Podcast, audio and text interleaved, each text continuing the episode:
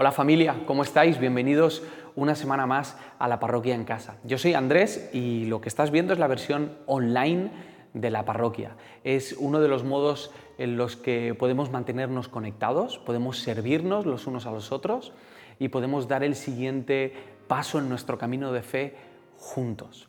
Quiero compartiros algo, pero antes de eso tengo que haceros una pequeña confesión y es que me da bastante rabia que la gente no valore las cosas que yo valoro. Creo que es algo que nos pasa a todos. Y no estoy hablando de cosas profundas, sino de cosas superficiales. Me molesta cuando le recomiendo un restaurante a un amigo y luego le pregunto qué tal le ha ido y me dice que, bueno, que, no ha sido para tanto. O cuando le mando un meme a alguien y veo que no le hace gracia como a mí me ha hecho.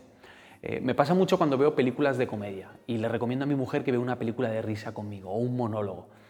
Y empezamos a verlo y yo me aseguro de que mi mujer se ríe donde yo creo que ella debería reírse porque eso es muy gracioso. Y estoy viendo la película a la vez que estoy mirándola a ella para ver si reacciona como yo reacciono.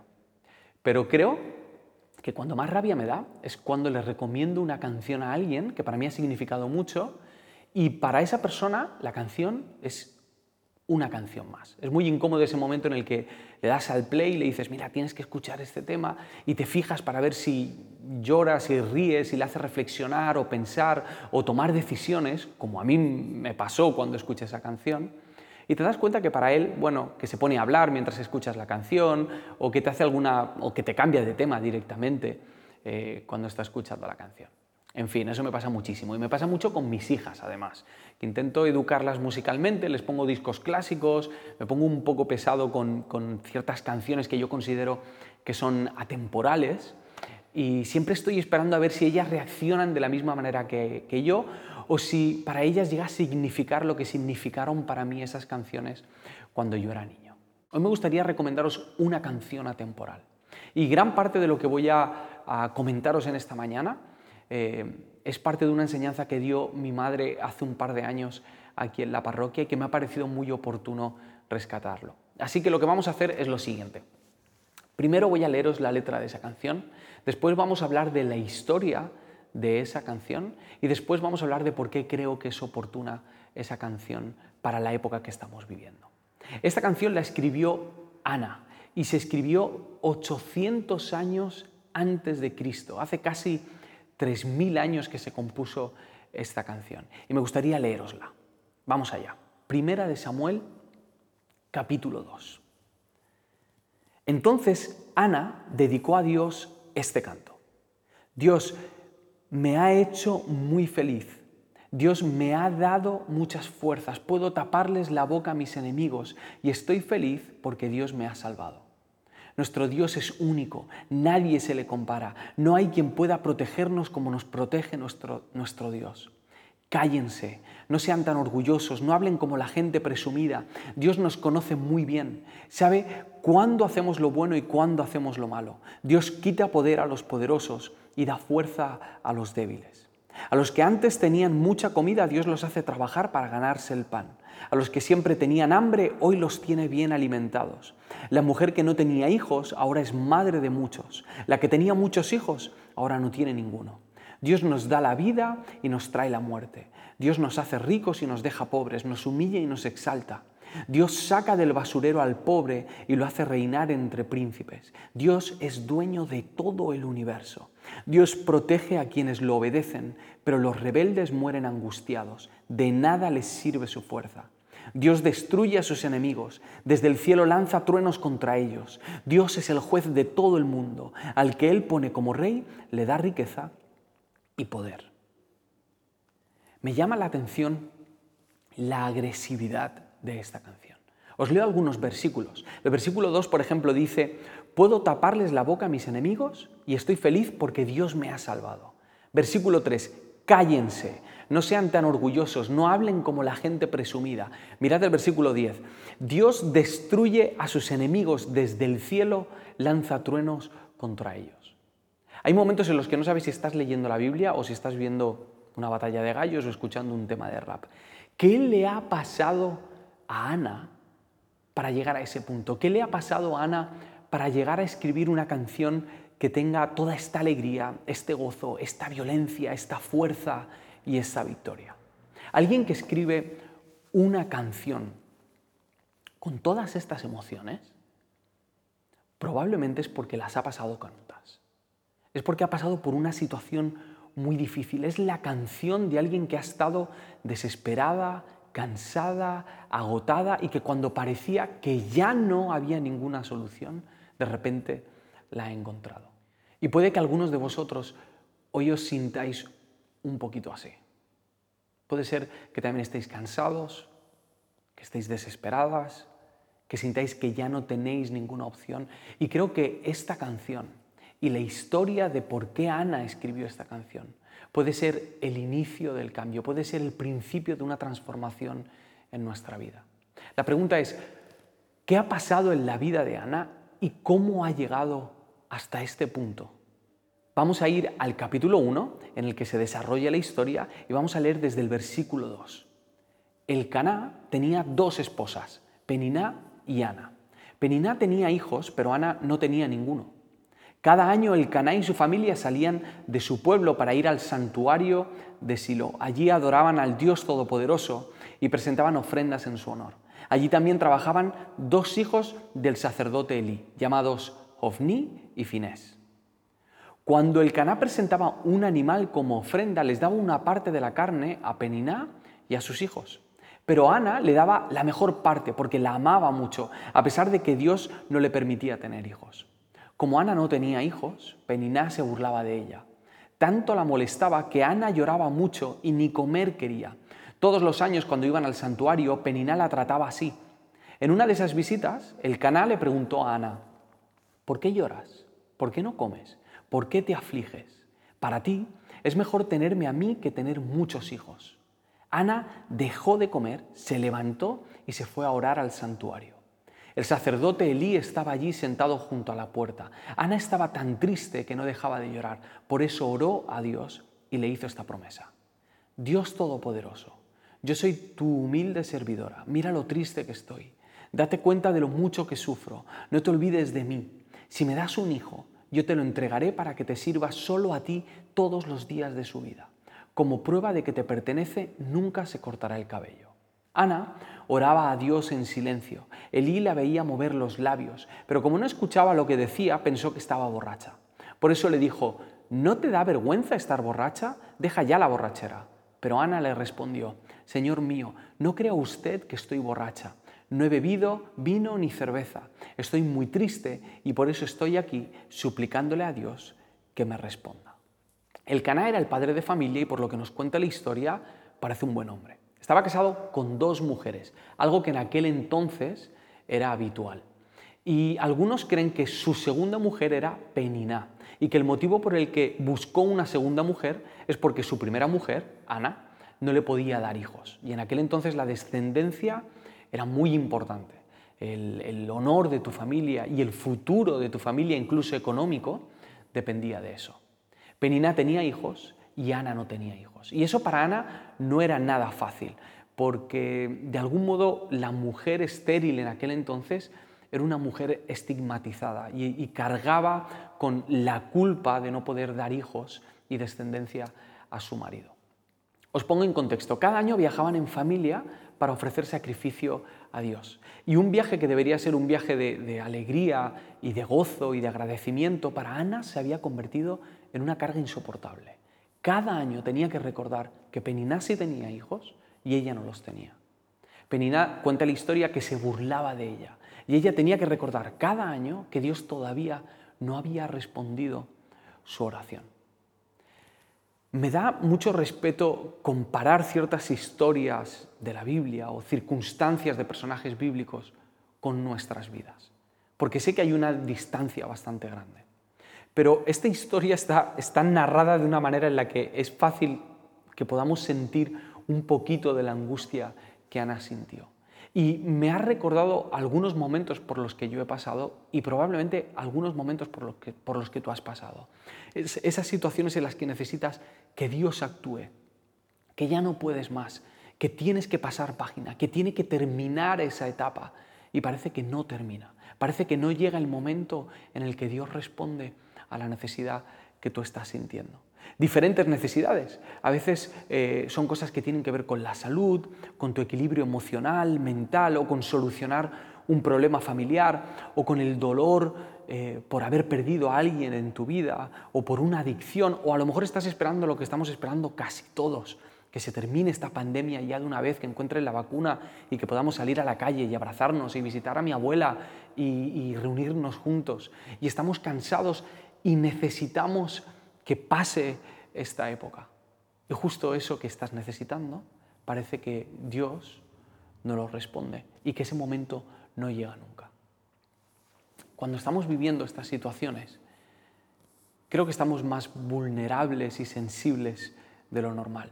Y cuando estamos en este momento de desesperación, creo que coincidimos casi todos en que buscamos la voz de Dios con un poquito más de interés sabemos que necesitamos escuchar la voz de Dios para poder pasar a la siguiente etapa de nuestra vida.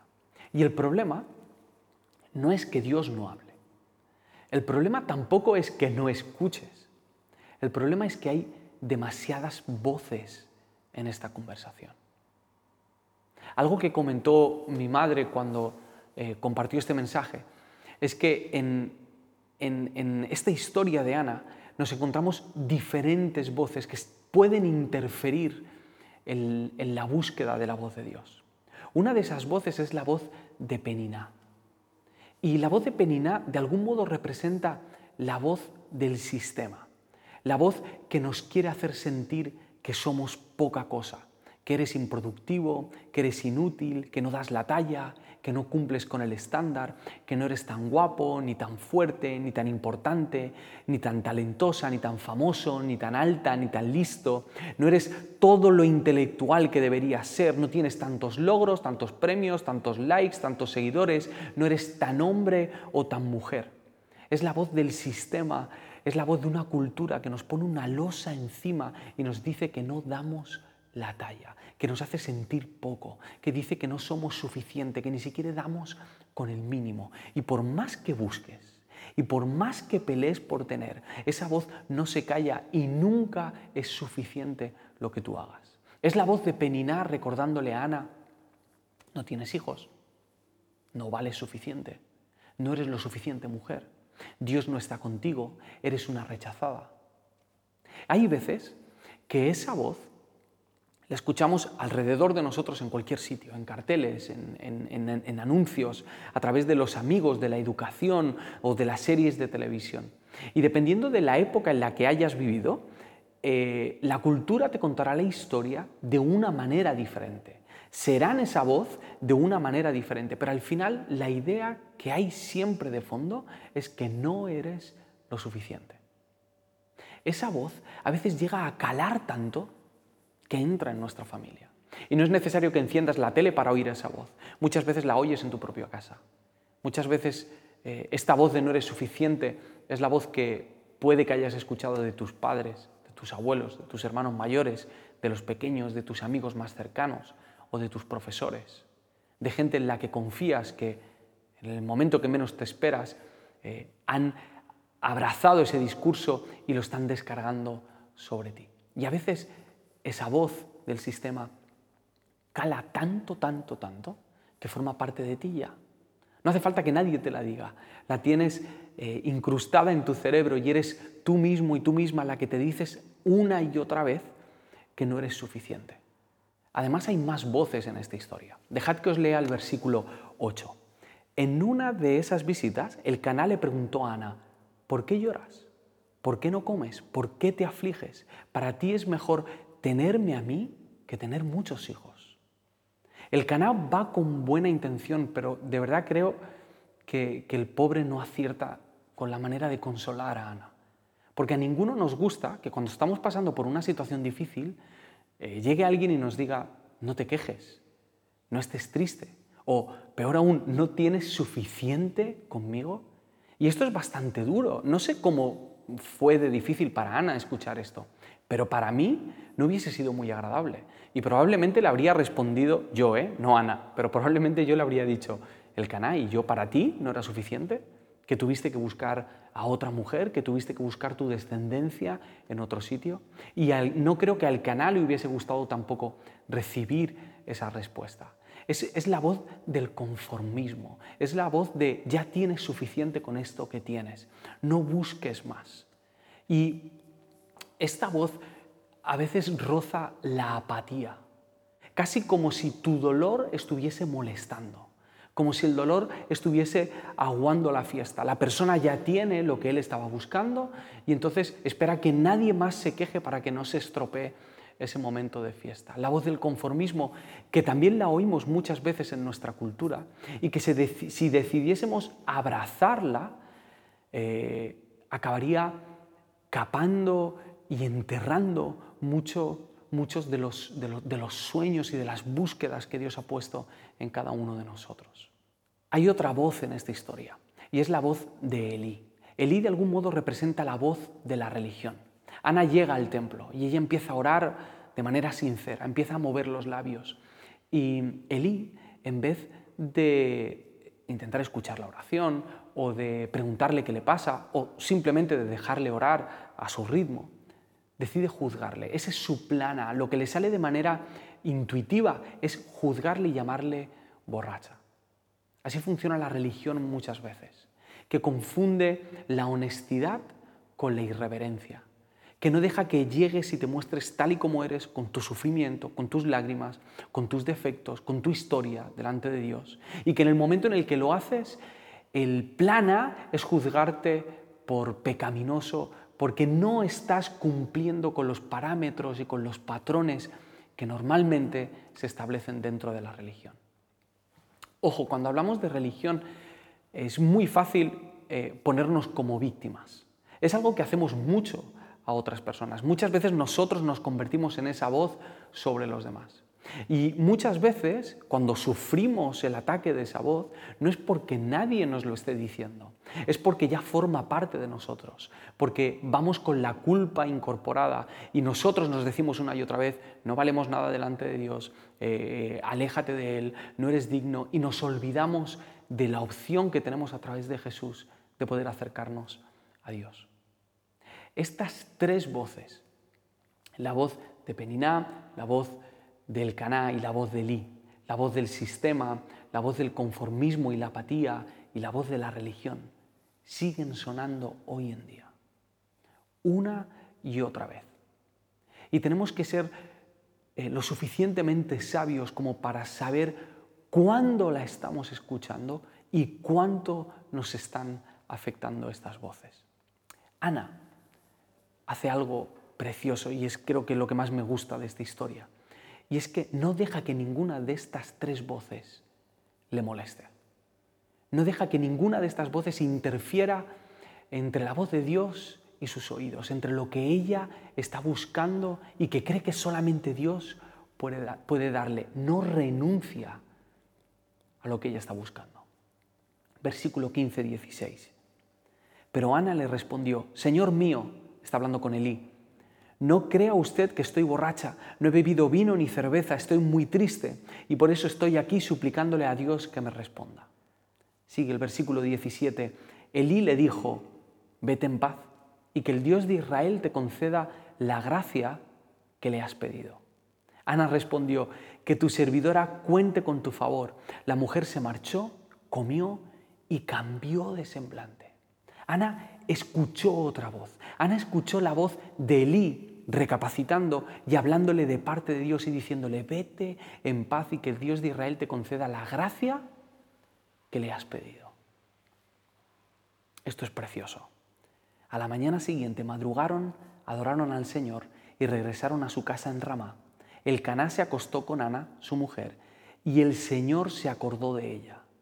Ana quedó embarazada y pasado el tiempo debido, dio a luz un hijo al que puso de nombre Samuel, explicando, al Señor se lo pedí. Qué historia. Creo que el motivo por el que esta canción y esta historia ha estado resonando en mi cabeza en, los últimos días es porque creo que hay muchos de nosotros que estamos empezando a orar de este modo. Estamos empezando a orar ya que ya entras cansado, ya entras agotado, ya entras sin plan, sin opciones, entras rendido a hablar con Dios.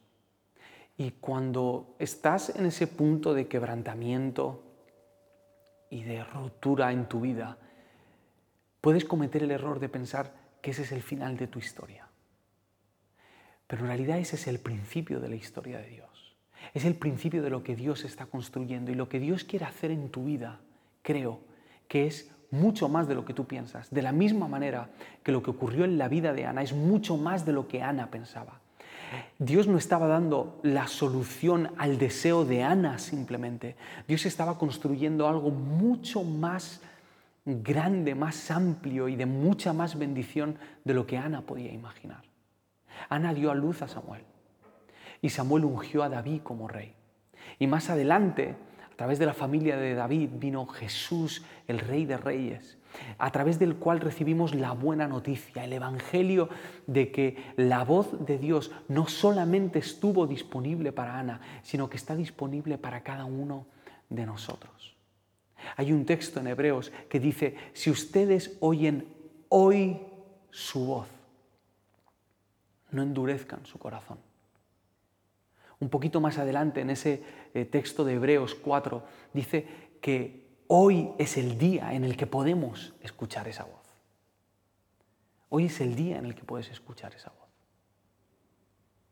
Y que tú estés roto no es motivo para creer que no eres digno de escucharla. Estás en la posición correcta para que Dios empiece a construir algo más grande que simplemente solucionar tus deseos y tus necesidades. Me gustaría aterrizar este mensaje en tres ideas que creo que de manera práctica pueden ayudarnos a dar el siguiente paso para escuchar la voz de Dios. La primera es baja todas las voces que hay a tu alrededor. Baja las voces de la religión, del sistema y del conformismo. Y marca una distancia con todas aquellas fuentes que te hacen sentir que eres culpable o que te hacen sentir que ese sueño que crees que es de parte de Dios no importa, o que te hacen sentir que no eres lo suficiente. Apártate de esas fuentes. A lo mejor son las redes sociales, a lo mejor son amigos o amigas, a lo mejor son ciertas conversaciones que tienes, a lo mejor son las noticias. No, Andrés, hay que estar informado. Sí, hay que estar informado, pero si estar informado va en detrimento de que tú escuches la voz de Dios y sobre todo de que confíes en la voz de Dios, no vale la pena estar informado. Lo segundo que creo que puede ayudarnos a escuchar la voz de Dios es mantener la conversación con Dios. Me refiero a que cuando empecemos a hablar con Dios y Dios nos hable, va a sacar temas de los que nosotros no vamos a querer hablar. Y en ese momento vamos a tener la tentación de darnos la vuelta y volver a subir las otras voces en nuestra vida para no enfrentarnos a lo que tenemos que enfrentarnos. Y no podemos hacer eso. Debemos eh, aprovechar el privilegio que tenemos de escuchar la voz de Dios y dejar que el Señor diga lo que tenga que decirnos. Y la tercera práctica que creo que puede ayudarnos es empezar a ser una voz para otras personas. Una voz como Elí. No el primer Elí, no el Elí que juzgó a Ana, sino el otro Elí. Elí que el Elí que recapacitó y bendijo a Ana. Y sobre todo que podamos ser una voz como la misma Ana, que acabó escribiendo una canción que tres mil años después acaba siendo de ánimo para nosotros, para confiar en Dios en medio de la situación por la que estamos pasando. Una canción atemporal, una canción de victoria, una canción de gracia y de alegría que todos necesitamos escuchar y que necesitamos sobre todo cantar. Baja las voces, mantén la conversación y seamos la voz de Dios. Que el Señor os bendiga. Os echo de menos y espero que nos podamos ver pronto.